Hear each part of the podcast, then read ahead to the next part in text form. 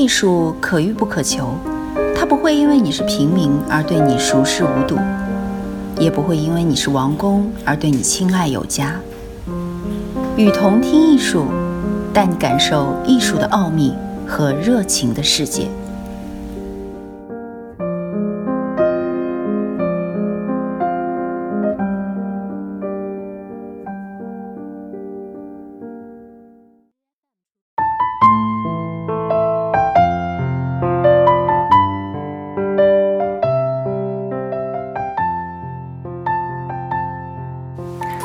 露出其单薄而矫情的本质。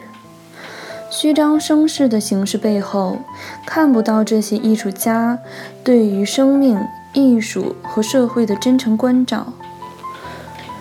为赋新诗强说愁现象在当下许多艺术家中普遍存在。在今天流水线般的教育语境下，很多人经历的是雷同的学习过程。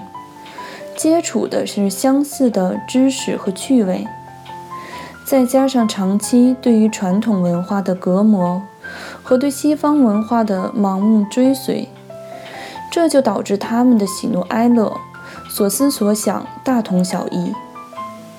由此，又导致了他们对于传统文化和民族精神担当的相对欠缺。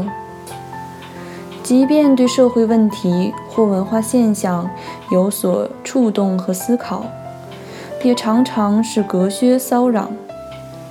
因此，不论是试图扮演社会良知的角色，还是退守到心灵深处进行自我静观，都因为艺术家缺乏文化的视野和灵魂的厚度而显得幼稚和矫情。虽然作品幼稚而矫情，但很多人却深谙当代艺术生态的生存法则和游戏规律。他们也很熟悉当代艺术语言符号的料理方式。他们煞有介事，急功近利，没有对传统文化的真正敬畏与耐心，也缺乏批评的能力和勇气。他们更在意的，或许是如何把自己塑造成一个具有实验色彩和批评精神的艺术斗士形象。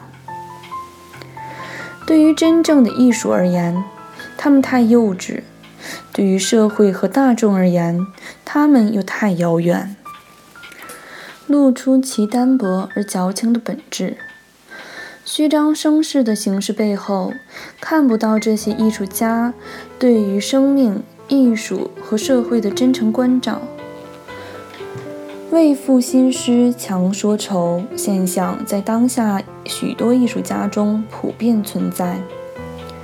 在今天流水线般的教育语境下，很多人经历的是雷同的学习过程，接触的是相似的知识和趣味。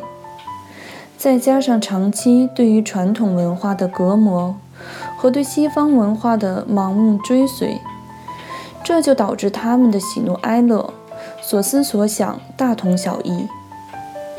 由此，又导致了他们对于传统文化和民族精神担当的相对欠缺。即便对社会问题或文化现象有所触动和思考。也常常是隔靴搔痒，因此，不论是试图扮演社会良知的角色，还是退守到心灵深处进行自我静观，都因为艺术家缺乏文化的视野和灵魂的厚度而显得幼稚和矫情。虽然作品幼稚而矫情。但很多人却深谙当代艺术生态的生存法则和游戏规律。他们也很熟悉当代艺术语言符号的料理方式。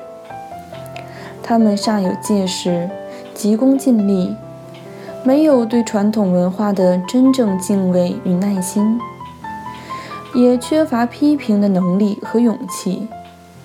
他们更在意的。或许是如何把自己塑造成一个具有实验色彩和批评精神的艺术斗士形象。对于真正的艺术而言，他们太幼稚；对于社会和大众而言，他们又太遥远。感谢您收听《与同听艺术》，我是主播叶青。我将会为大家朗诵更多艺术相关的文章。如果你有喜欢的文章，也可以发送给我们，我们将把它分享给更多的人。